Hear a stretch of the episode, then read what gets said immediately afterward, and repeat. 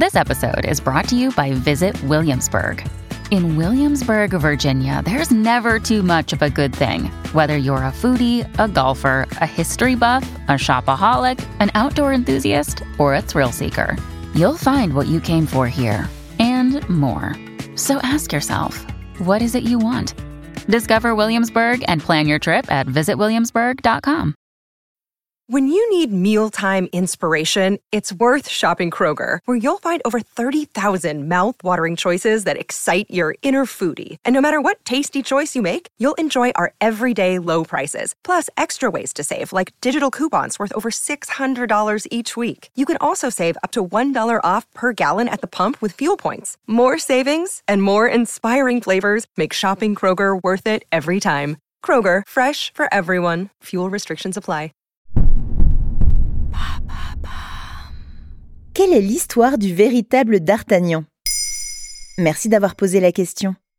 D'Artagnan, le jeune gascon venu à Paris pour rentrer dans la compagnie des mousquetaires, est l'un des personnages les plus célèbres de la littérature. Sa notoriété, il la doit évidemment aux Trois Mousquetaires, écrit par Alexandre Dumas, publié en 1844.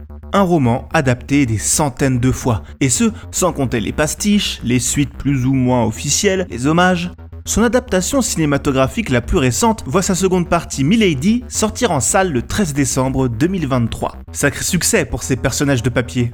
Mais pas que. Ceux qui ont lu le livre le savent car Dumas ne s'en cache pas. D'Artagnan et ses trois compères ont vraiment existé.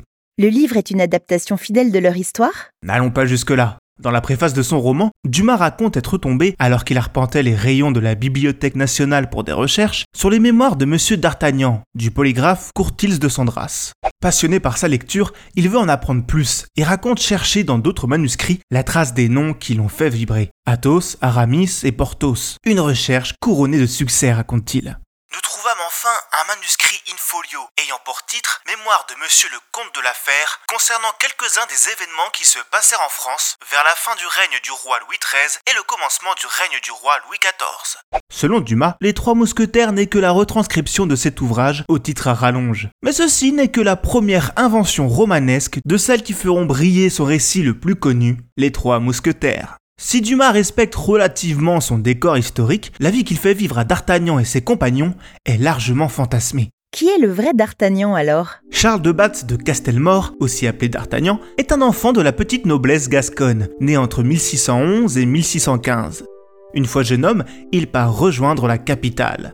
Sa mère l'a recommandé à Monsieur de Tréville, c'est le capitaine de la compagnie des mousquetaires, le corps militaire chargé de la protection du roi de France.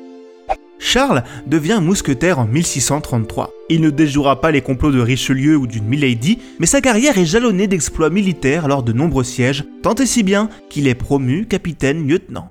En 1661, le roi Soleil, Louis XIV, fait alors assez confiance au Gascon pour lui confier une mission secrète d'envergure. Arrêter l'un des hommes le plus puissants du royaume de France, le surintendant Fouquet.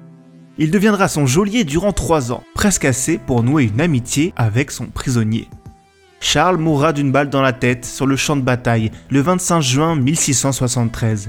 Quatre mousquetaires de sa compagnie, missionnés pour récupérer son corps loin dans les lignes hollandaises, perdent la vie.